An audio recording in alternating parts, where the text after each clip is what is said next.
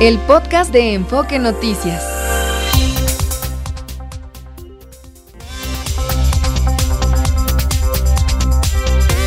NRM Comunicaciones presenta Amanece en Enfoque Noticias con Martín Carmona.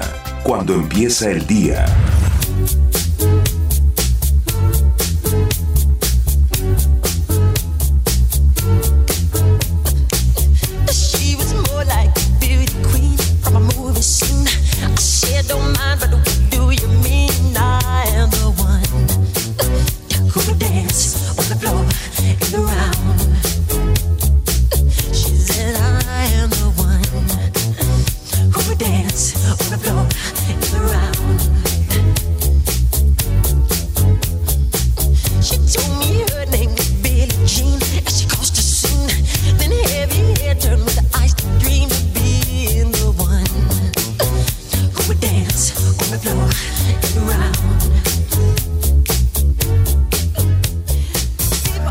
Hola, ¿qué tal? Muy buenos días, me da mucho gusto saludarlo. Ya son las 6 de la mañana con dos minutos de este viernes, el 16 de febrero.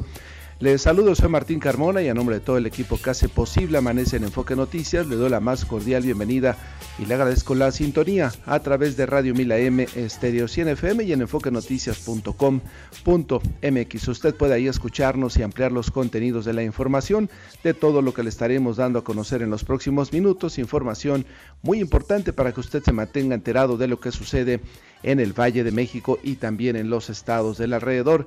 Es el día número 47 y restan 319 días para que se termine este conciliador 2024 y estamos llegando al final de la semana número 7.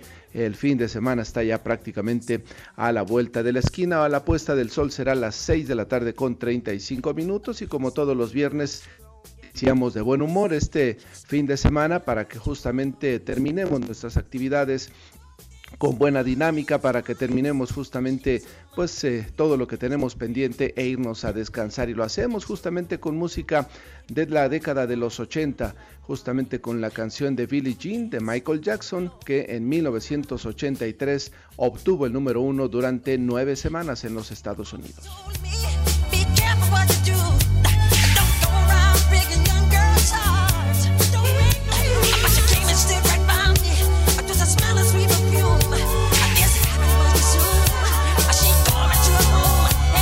Y con esta música vamos a saludar a nuestro compañero Alfredo Pérez que nos acompaña aquí en la cabina. Alfredo, ¿cómo estás? Buenos días. ¿Qué tal Martín? Auditorio de Amanece en Enfoque Noticias. Buenos días. Les comento que al amanecer se prevé ambiente frío a fresco en el Valle de México y muy frío con posibles bancos de niebla en zonas altas del alrededor. Durante la tarde ambiente templado a cálido. Cielo medio nublado a nublado en el transcurso del día con escasa probabilidad de lluvias tanto para la Ciudad de México como para el Estado de México.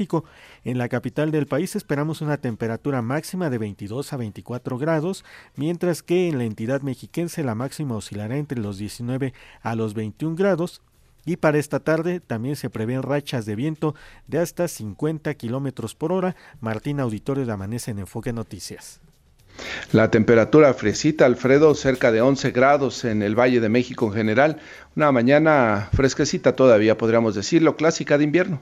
Así es, Martín, hay que seguir con estas recomendaciones que ha hecho la Secretaría de Salud, el uso de cubrebocas en espacios poco ventilados, eh, también en el transporte público, por supuesto, y uno propio, pues prevenir los cambios bruscos de temperatura y si no han acudido a sus respectivos centros de salud, pues no estaría mal eh, vacunarse contra la influenza o contra el COVID-19. Perfecto, ahí la recomendación, Alfredo, gracias. Buenos días. Buenos días y vamos a este resumen de noticias que hemos preparado justamente en esta mañana de viernes.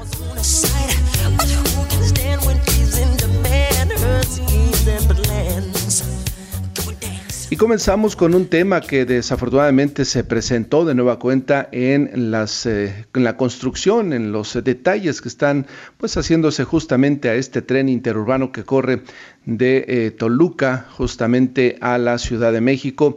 Apenas el 16 de enero de este 2024 le dábamos cuenta de la caída de una pues una especie de trave, eh, pequeña trave que eh, por poco y afecta a un par de personas que estaban cerca. Sucedió, usted lo recuerda, allá cerca de Observatorio. Bueno, pues ayer dos trabajadores de estas obras del tren interurbano México-Toluca cayeron eh, de una plataforma de 10 metros en la estación Vasco de Quiroga.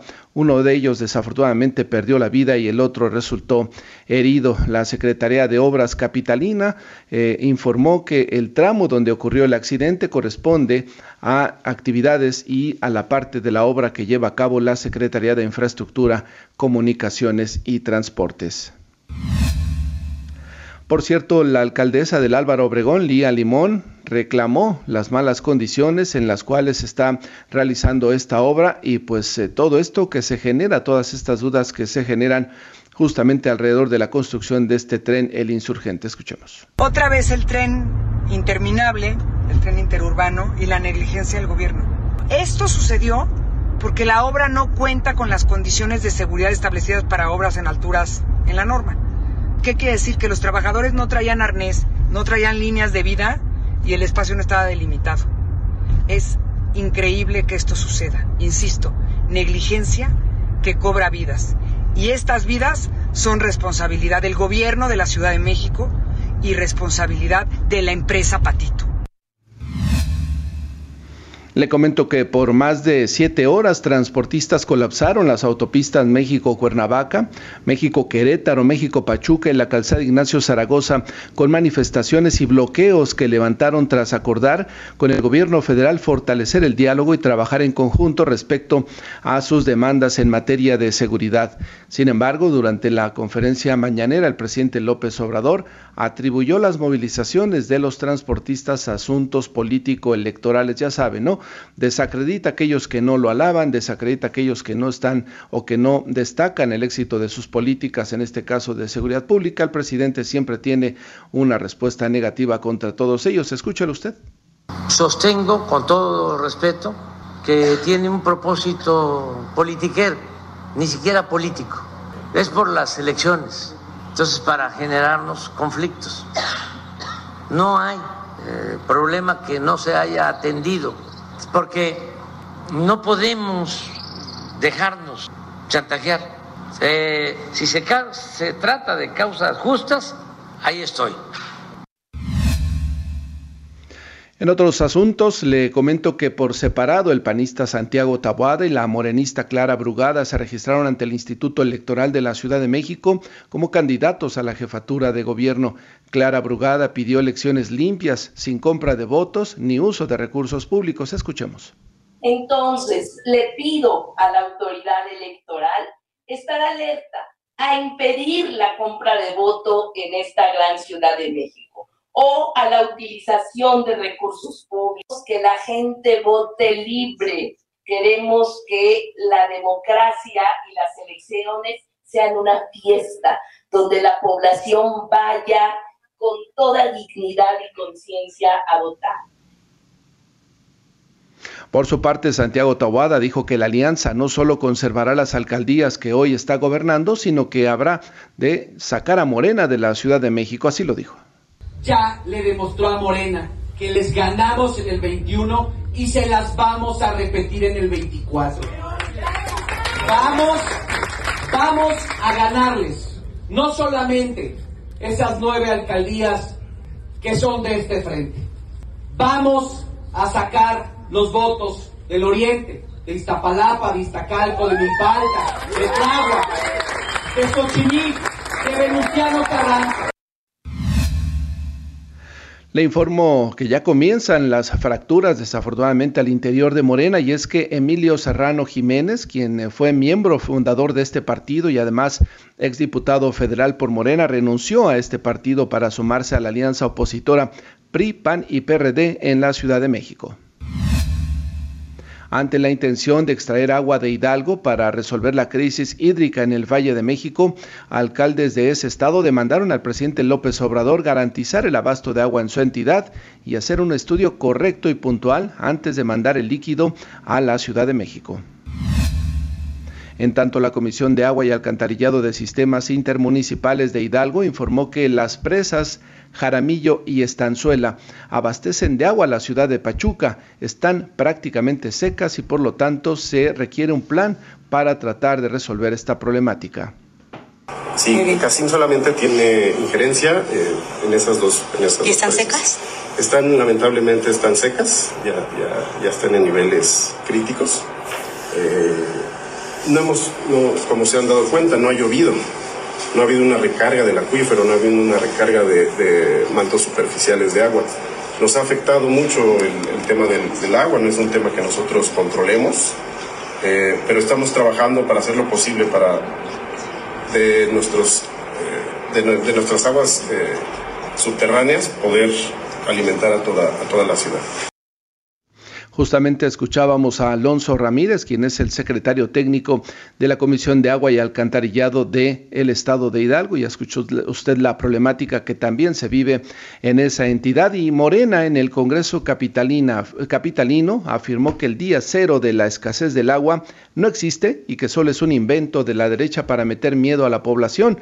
La diputada Marta Ávila acusó a la oposición de politizar el tema con fines electorales. Pues ya escuchó usted, si le falta agua, pues no necesariamente está usted diciendo la verdad, dice la diputada que es un invento, que no es cierto que el agua esté faltando en las alcaldías de la Ciudad de México. Vamos a escucharlo.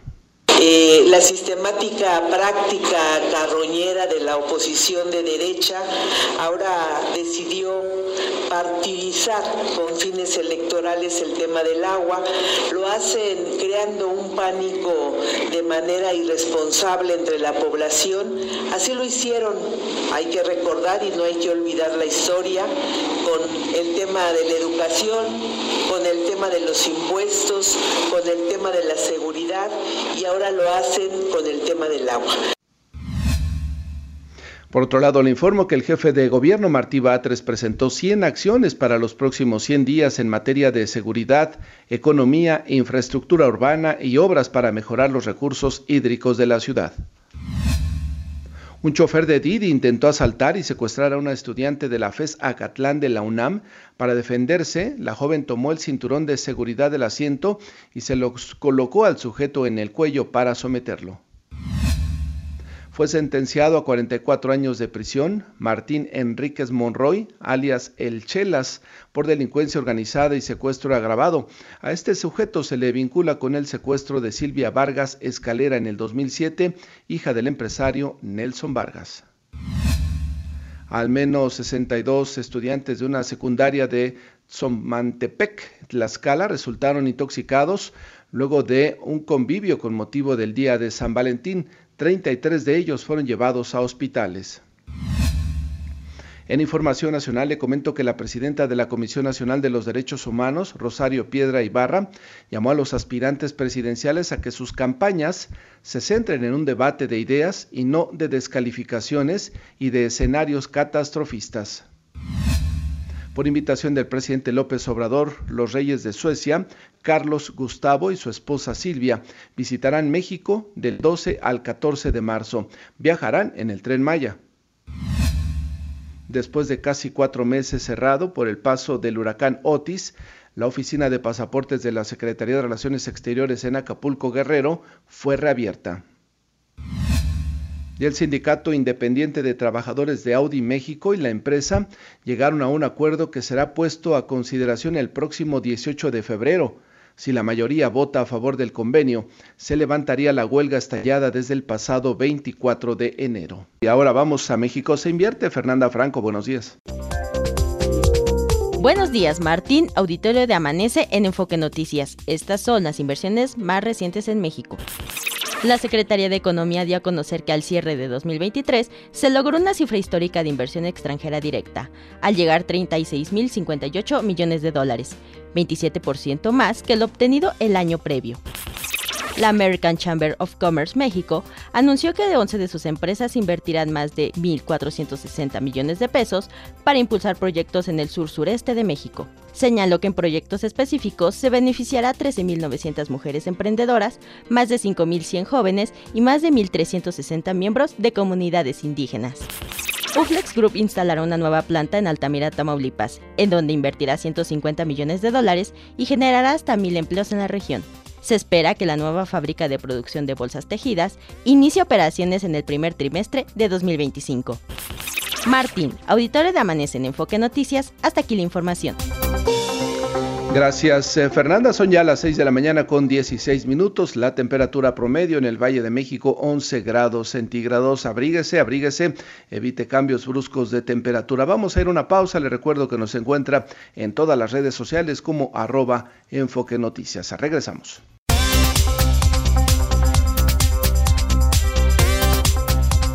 Está usted escuchando Amanece en Enfoque Noticias por Stereo 100, 100.1 de FM y Radio 1000 AM. Regresamos con Martín Carmona.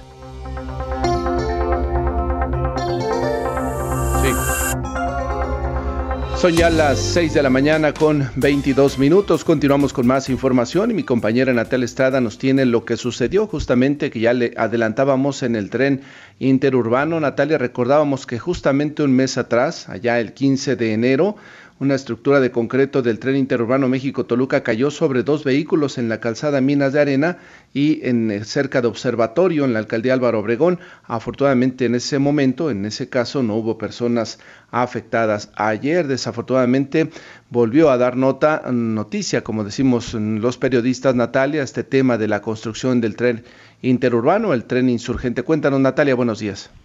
Es correcto, Martín. Un saludo para ti y el auditorio de Amanece en Enfoque Noticias. Pues tras el accidente en las labores de construcción del tren interurbano, donde dos trabajadores cayeron de una estructura de entre 10 y 15 metros mientras hacían labores de soldadura, la Secretaría de Obras Capitalinas se deslindó de los hechos. Derivado de la caída, uno de los trabajadores murió, mientras que el otro fue hospitalizado luego del llamado de los servicios de emergencia. No obstante, la dependencia local señaló que el tramo donde habían ocurrido estos hechos le corresponde a la Secretaría de Infraestructura, Comunicaciones y Transportes y no a la Administración local. Y bueno, al respecto, la Secretaría de Infraestructura informó a través de sus redes sociales que en conjunto con la empresa constructora se determinan las causas del incidente. Acudieron ayer mismo, Martín, al punto donde ocurrió este accidente, pues para ver las causas del mismo. Dijo que ambos trabajadores cuentan con seguro por parte de la constructora encargada de dicho tramo. Y tras estos hechos, la alcaldesa en Álvaro Obregón, Lía Limón, culpó al gobierno capitalino, a quien denominó de negligente, ya que ambos trabajadores pues no contaban con el equipo necesario para desempeñar sus labores. Vamos a escuchar. Otra vez el tren interminable, el tren interurbano y la negligencia del gobierno.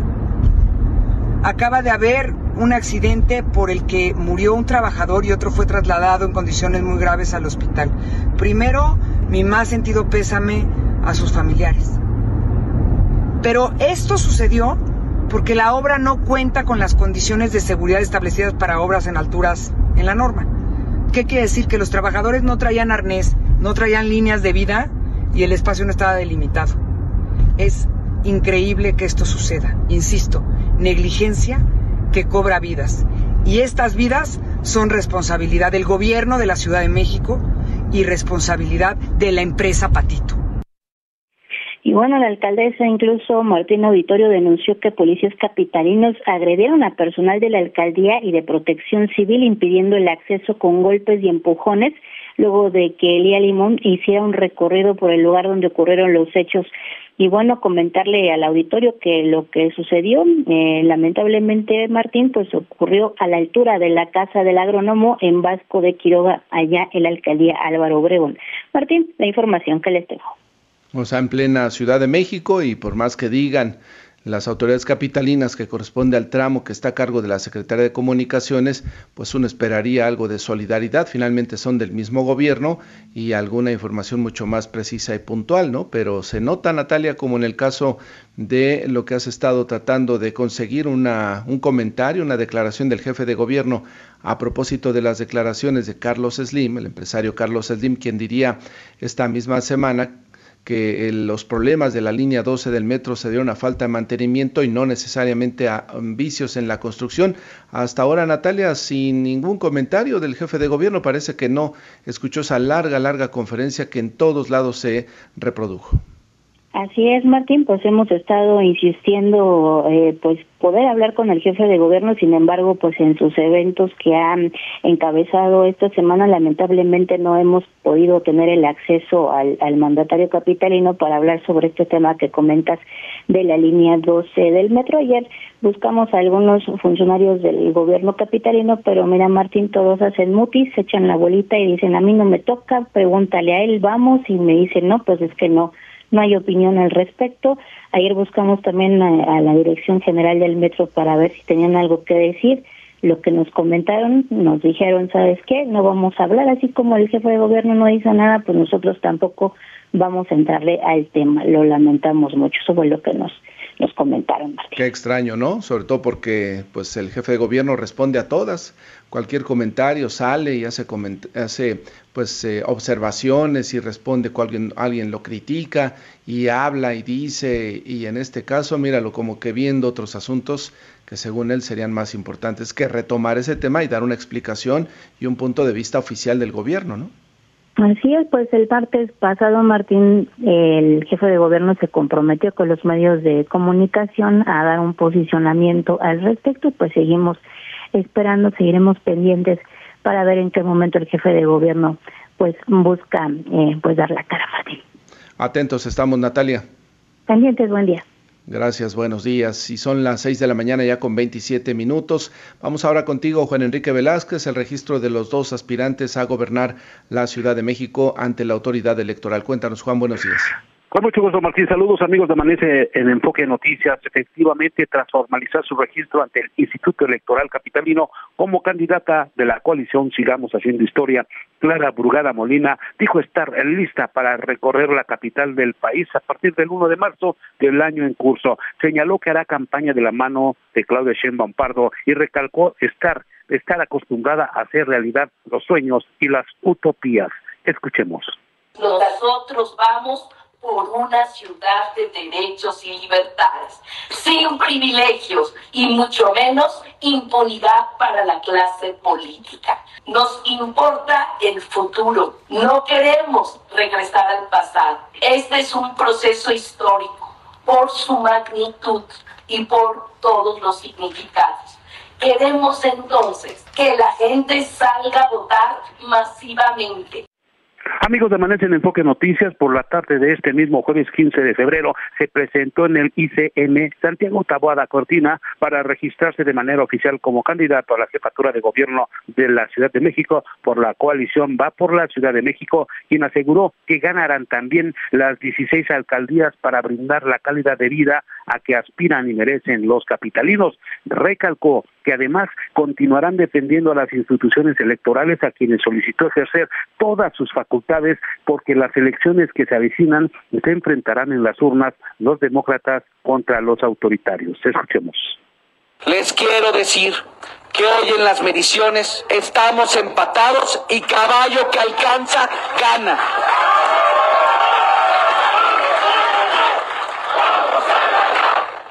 Vamos a ganar. Vamos a ganar. En esta contienda los necesitamos a todas y a todos. Necesitamos que nos ayuden. Son los tres meses más importantes porque son los tres meses en los que nos vamos a jugar el futuro de la ciudad. De esta manera se encuentra ya todo listo para que en breve los candidatos a la jefatura de gobierno de la Ciudad de México, Santiago Taboada Cortina de la coalición, va por la Ciudad de México y de la coalición sigamos haciendo historia, Clara Brugada Molina, arranquen sus respectivas campañas de cara al próximo 2 de junio. Martín, amigos de Amanece en Enfoque Noticias, el reporte. Pues ya prácticamente a la vuelta de la esquina al proceso electoral eh, por iniciar las campañas de manera formal, ¿no? Aunque pareciera que los hemos estado escuchando en campaña desde hace varios meses atrás, Juan, pues apenas en realidad va a comenzar lo fuerte del proceso electoral. De manera oficial, Martín, efectivamente, pues ya el primero de marzo inicia este proceso electoral ya ya como candidatos eh, oficialmente y efectivamente, pues sí se han, eh, han, hecho campaña, han hecho campaña eh, de manera anticipada, entre comillas, Martín, pero bueno, ya empieza la contienda electoral y ahí está, pues el llamado que hacen los dos candidatos, ir a las urnas, Martín. Exactamente, que es la responsabilidad que nos toca como ciudadanos. Juan, gracias. Muy buenos días, Martín. Buenos días, más información metropolitana. Noemi Cruz, adelante. Martín, auditorio de Amanece en Enfoque Noticias. Buenos días. En Chiautla, Estado de México, padres de familia protestaron para exigir equipamiento para la Escuela del Deporte Plenum 21. El coordinador del plantel aseguró que ya se le ha expuesto al gobierno municipal esta situación, sin embargo, no han tenido respuesta. En la zona arqueológica de Teotihuacán se registró un incendio que consumió 8 hectáreas de pastizal. Servicios de emergencia controlaron las llamas y aunque las estructuras arqueológicas no presentaron daños, se valora el impacto ambiental. En la nueva ley de movilidad mexiquense se reducirá a 18 años la edad para certificar a los operadores del transporte público. La Secretaría de Movilidad Estatal anunció que para prevenir los accidentes viales se regularán las velocidades y se homologarán las multas con las de la Ciudad de México. El sistema de bicicletas públicas Ecobici celebró su 14 aniversario, llegando a su máximo histórico de más de 70 mil viajes en un solo día. La Secretaría de Movilidad Capitalina comparó esta cifra con las del cablebús en sus dos líneas, las cuales registran hasta 75 mil viajes diarios. El DIF en el Estado de México prepara la Feria de Inclusión en Toluca, la cual tiene como objetivo sumar esfuerzos de los diferentes sectores para visibilizar los derechos de las personas con discapacidad. Martín, hasta aquí el enfoque metropolitano. Gracias, eh, Noemí. Buenos días. Los deportes con Javier Trejo Garay. Javier Trejo Garay, ¿cómo te va? Buenos días. ¿Qué tal, Miguel Martín? ¿Cómo estás? Buenos días, amigos de Enfoque Noticias. Vámonos con lo importante de la información deportiva. Bueno, hablemos del fútbol, fútbol eh, que tiene que ver con los equipos mexicanos que participan, Martín, en esta, eh, este torneo de campeones de CONCACAF donde, bueno, pues ayer se eh, tenía actividad el equipo de Rayados de Monterrey, había ganado 4 por 1 en el eh, partido de ida al Comunicaciones de Guatemala.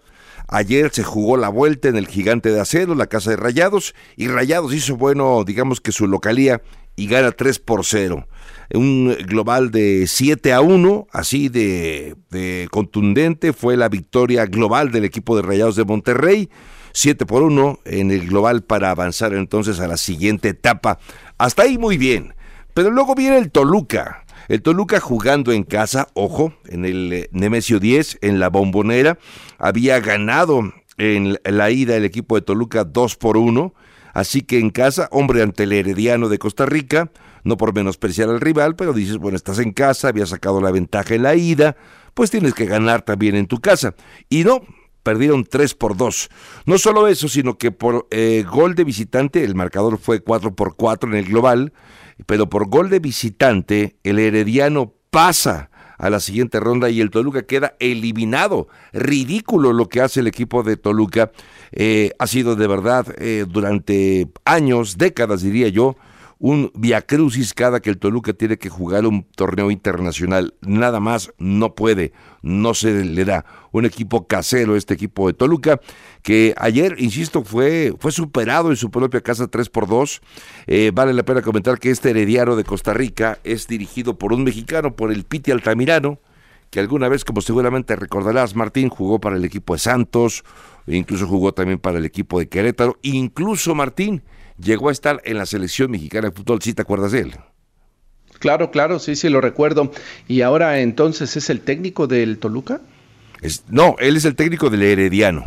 Ah, del, Herediano, ah, pues mira, como, como dice frase Javier, ¿no? Para que la cuña apriete. La cuña apriete, tiene que ser exactamente de la misma madera y si fue formado en México, si conoce bien incluso pues al Toluca, pues hizo su tarea, los investigó y ahí el resultado. Exacto, exacto, exacto. Y quiso pecando un poco de, de soberbios, porque todavía antier en la conferencia de prensa Pavia, el técnico del equipo de Toluca, le mandó un mensaje al Peter Tamirano diciendo que iban a jugar como si estuvieran cero por cero, que cuidar el resultado sería suicida. Y bueno, con todo y esos, eh, esas declaraciones, bueno, pues acabó el Herediano y le pintó cara al conjunto mexiquense. Bueno, fútbol internacional, brevemente nada más comentar que ya le anunció Mbappé al PSG que no piensa eh, seguir con el equipo parisino. Esto ya le había dicho, seguramente se acuerdan, te acuerdas tú Martín, amigos, habían dicho de mm, Mbappé, había informado que no pensaba renovar.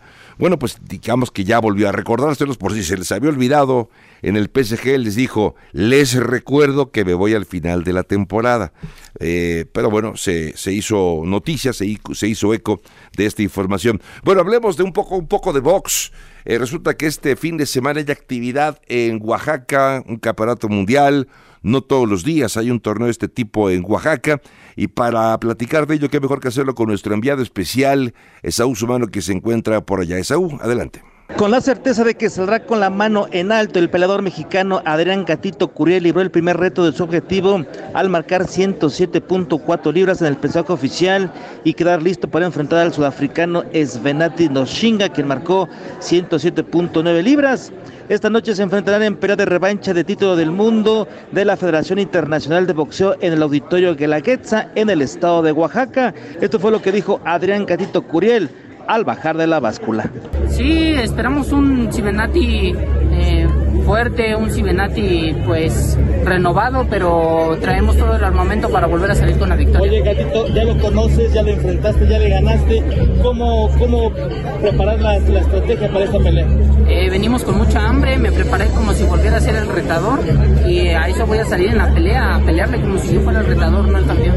Sobre el hecho de que Oaxaca reciba por primera ocasión una pelea de título del mundo y que él haya sido elegido, Curiel respondió. Eh, me siento pues muy honrado, la verdad es muy bonito. Eh, damos gracias a Oaxaca, damos gracias a toda la gente que hizo posible esto, a toda la gente de Oaxaca, muchas gracias por el recibimiento que me dio y les voy a dar una gran pelea. Será a las 8 de la noche cuando empiece la función de boxeo denominada Campeones de la Guelaguetza. Desde Oaxaca para Enfoca Deportes, Esaú Sumano. Muchas gracias a Esaú Sumano Murillo y bueno, ojalá que sea una gran pelea y que veamos más de eventos de esta naturaleza. Ya por último, Martín, comentar, ya se presentó el auto, el último que faltaba en la parrilla de la Fórmula 1, el RB20 el auto con el cual va a correr tanto Checo Pérez como Max Verstappen. Nada más de verlo, Martín, se ve poderoso, las líneas, se ve muy robusto, claro, se ve, una cosa que lo que se ve y otra cosa es como corra, pero sabemos que cuando tienes a Adrian Newey como diseñador, el auto va a andar bien, Martín. Sí, me parece que los, eh, las formas del vehículo que pues hay que ser muy experto como tú, Javier, para saber y detectar las diferencias del modelo del año pasado, pues eh, se ve impresionante, se ve impactante, creo que será, no sé por qué, pero anticipo una buena temporada de la Fórmula 1 por aquello de que pues ya no quieren que Red Bull domine, ¿no? Exacto. Entonces veía el de Mercedes, se veía también el de Aston Martin, que anunciaban que son seis, seis minisegundos, o cómo le llaman ustedes, eh, más rápido, algo así, de milésimas más rápido que el año pasado. En fin, creo que va a ser una temporada bastante agradable y deseamos, por supuesto, que al Checo le vaya bien. Ojalá que así sea. Eh, fíjate que leyendo, justamente está llegando estas alertas que te llegan a los celulares de uno de Fórmula 1 que dice por qué el, agresivas líneas de RB20 del auto de Red Bull eh, alarman a sus rivales. Nada más de verlo, como te decía. Eh, luce, luce es, es, una evolución del modelo pasado, del año pasado.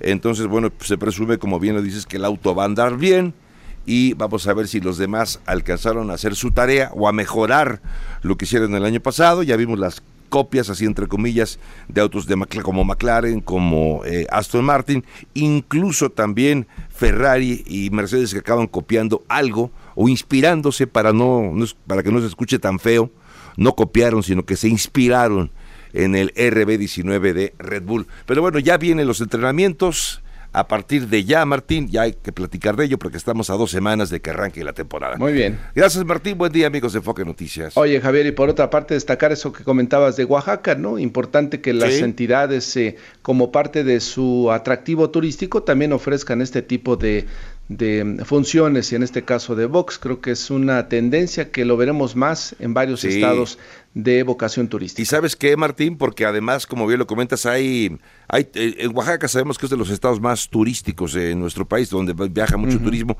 tanto nacional como extranjero. Pero cuando creas eventos deportivos como este, atraen a un público diferente. Es decir, es buscar un turismo deportivo, que la gente vaya, que la gente conozca a Oaxaca, y esto creo que también le abre las puertas, pues eh, obviamente para una, una mayor derrama económica en el estado, ¿no? Exactamente. Pues Javier, gracias por la información. Te escuchamos más adelante. Seguro, gracias. Buen día. Buenos días, 6 de la mañana con 41 minutos. Vamos a ir a una pausa, regresamos con más información. Está usted escuchando Amanece en Enfoque Noticias por Stereo 100, 100.1 de FM y Radio 1000 AM. Regresamos con Martín Carmona. Son ya las 6 de la mañana con 46 minutos, en 10 grados la temperatura promedio en el Valle de México con algo de nubosidad justamente en este viernes. Vamos ahora con nuestro compañero Leonardo Aramis, como todos los fines de semana, ese viernes de tecnología. Leonardo, te escuchamos con tu comentario. Buenos días. Buenos días Martín, buenos días auditorio de Amanece de Enfoque Noticias. Es viernes, viernes de tecnología. Y sí, vamos a hablar en este mes del amor y la amistad de cómo utilizamos la misma para encontrar a nuestra media naranja. Sí Martín, estamos hablando de las plataformas, de las aplicaciones de ligue, cuáles son las más relevantes en nuestro país, cuáles son las más efectivas y sí, para entrar un poco en detalle, imaginemos que estas aplicaciones es como una, como una red social en donde colocamos nuestras fotos, colocamos información de lo que nos gusta, lo que no nos gusta, nuestra edad, qué tipo de relación estamos buscando, qué estado civil estamos y si en este mar de usuarios existe alguna coincidencia con dos, es donde se puede dar esta conversación. Pueden ponerse de acuerdo para seguir platicando, para entablar una relación al final del día, Martín, que puede ser virtual o también puede ser en el mundo real. Todo esto se da en estas aplicaciones del amor, Martín, y según un estudio de CIU, cuáles son las más importantes en México, cuáles son las más utilizadas por los mexicanos. Y sí, la número uno es Bombo. Esta lidera con el 75% de los mexicanos que están buscando este tipo de aplicaciones y que la tienen en su dispositivo digital. Le sigue Tinder con el 65.6%, Martín, seguido de Grinder con el 15.6%. Tinder, Martín, nada más hay que tomar en cuenta que antes era la número uno y a partir de hace algunos años ha ido a la baja y hoy Bombo se encuentra como la número uno. Martín, también este estudio preguntó en dónde habían encontrado una pareja más estable, dónde habían encontrado justamente el amor. Y la número uno también es Bumble con el 57.1% de los mexicanos que respondieron que es justamente la que les funcionó o fue más efectiva, seguida de Tinder con el 4.3%. Martín, de ahí también es importante saber cuando desarrollamos nuestro perfil cómo vamos a encontrar el amor, qué es lo que más se fijan los usuarios para hacer este match, para darle como este like. Lo más importante, Martín, según la encuesta que hizo de CIU, eh, los intereses en común es lo más importante, seguido de si es guapo o guapa. En tercer lugar, la edad. Y en cuarto, no menos importante, Martín, es si está soltero o soltera la persona. Yo pienso que debería ser como lo más importante, pero bueno, según este estudio, está en la cuarta posición. Esto es relevante, Martín, cómo nos estamos transformando, cómo estamos encontrando justamente el amor, cómo nos estamos relacionando. Y sí, Martín, estas plataformas están teniendo cada vez más cabida, sí, por, las nuevas, por las nuevas generaciones. También el COVID, el COVID ayudó justamente esta digitalización de nuestra sociedad, por lo cual hay que tomar en cuenta muchas de estas plataformas que seguramente serán parte de nuestro futuro, de cómo la sociedad justamente va a empezar a relacionarse. Esto es todo, Martín. Te mando un abrazo, que tengas buen fin de semana. Muchas gracias, eh, Leonardo, por tu comentario y mucho cuidado también con estas aplicaciones por el tipo de información que a veces se comparte. Son ya las 6 de la mañana con 50 minutos. Ángel Gatica, ¿cómo está la vialidad en la Ciudad de México? Buenos días. ¿Qué tal, Martín? Buenos días, auditorio de Amanece en Enfoque Noticias. Se registra percance afectando el avance de circuito interior poco antes de Juno Norte hacia Marina Nacional. Considere obras en viaducto Tlalpan pasando Calzada del Hueso. Esto ocasiona rezagos hacia la zona de periférico y nos reportan afectaciones en la autopista México-Querétaro, ambos sentidos, a la altura de la caseta de Tepozotlán. La alternativa, el circuito exterior mexiquense. Martín, el reporte pero ya no tiene nada que ver con los transportistas que ayer pues eh, prácticamente generaron problemas de acceso a la Ciudad de México por casi siete horas, Ángel. Así es, Martín. Pues en este momento no son transportistas, estamos averiguando qué organización o quiénes son, pero regularmente son personas que también piden falta de agua o seguridad en la zona habitantes de este, de este punto de Cuautitlán Izcalli. Cuando no es una cosa es otra, ¿no? Pero siempre los problemas se presentan sobre todo en fin de semana, si no es en la Cuernavaca, México, es en este caso en la Querétaro, México, porque saben los manifestantes que solo así les voltean a ver las autoridades. Así es, desafortunadamente han visto que de esta forma llaman la atención y se busca un, un diálogo con autoridades, pero como siempre los terceros, los automovilistas, los más afectados. Lamentablemente estamos en contacto, Ángel, gracias. Pendientes, Martín, buenos días. Buenos días. Y el jefe de gobierno, Martí Batres, se reunió con empresarios y con el Consejo Ciudadano de Seguridad Pública, Natal Estrada, y se compromete a seguir bajando los índices de inseguridad en la capital del país. Cuéntanos, buenos días. Así es, Martín, un saludo para ti y el auditorio de Amanece en Enfoque Noticias. El jefe de gobierno capitalino Martí Batres se comprometió con empresarios a entregar la administración de la ciudad con un reporte a la baja en los delitos de alto impacto. Al reunirse con integrantes del Consejo Ciudadano para la Seguridad y Justicia, el mandatario capitalino dijo que se ha reducido en un 64% la comisión de delitos de alto impacto, como los homicidios, el secuestro, las extorsiones y asaltos con violencia. Escuchemos. Tenemos un punto de inflexión a mediados de la administración pasada. Esa caída y estabilidad se rompe y tenemos un pico, alza acelerada, pero lo interesante es la baja acelerada que se da casi prácticamente en la misma proporción en el tiempo. Ahora, de todas maneras, no somos conformistas y todavía tenemos un trecho por delante. La ciudad es muy compleja y es mucho más compleja que muchos estados de la República, pero de todas formas eh, consideramos que se puede seguir bajando. Además señaló que enero de este 2024 fue el mes con el registro más bajo de delitos eh, de este tipo en la Ciudad de México durante todo el sexenio refirió que en el caso del homicidio doloso ha mostrado sus niveles más bajos en los últimos cuatro meses, mientras que el robo de vehículo con violencia se ha reducido en un 72%. Escuchemos. Que el promedio de delitos de alto impacto en enero de 2024 es el más bajo desde que existe esta medición. O sea, es el mes con el número de delitos de alto impacto más bajo a lo largo de, todo el, trazo que se ha venido haciendo históricamente. Es una tendencia constante. El mandatario comentó que se va a ampliar el modelo de seguridad de la Ciudad de México, así como reforzar el combate a la extorsión, la violencia familiar y de género, así como la atención a las vulnerabilidades derivadas del mundo digital. Refirió que también se ha reducido la percepción de inseguridad entre la ciudadanía en un 27.6% de acuerdo a cifras presentadas por el INEGI. Martín, la información que les tengo. Yo creo que los empresarios han de aceptar los datos, las cifras que nos da el jefe de gobierno y han de insistir en corto sobre el tema de la extorsión, Natalia, que es uno de los que pues más afecta directamente no solamente a las grandes empresas o medianas empresas, sino a aquellos negocios de colonias, ¿no? de familias que se dedican a atender un negocio y que a veces son visitados por el crimen organizado con eh, pues esta presión y violencia que ejercen sobre ellos. Así es, Martín, pues hacían este también eh, pues digamos reconocimiento al gobierno de la Ciudad de México por este modelo de, seguridad. Incluso algunos comentaban que se sentían muy seguros cuando venían aquí a la Ciudad de México. Sin embargo pues algunos puntos también reconocen tanto las autoridades como los mismos empresarios que deben atenderse por las autoridades y pues no bajar la guardia en materia de seguridad Martín. Exactamente. Natalia gracias.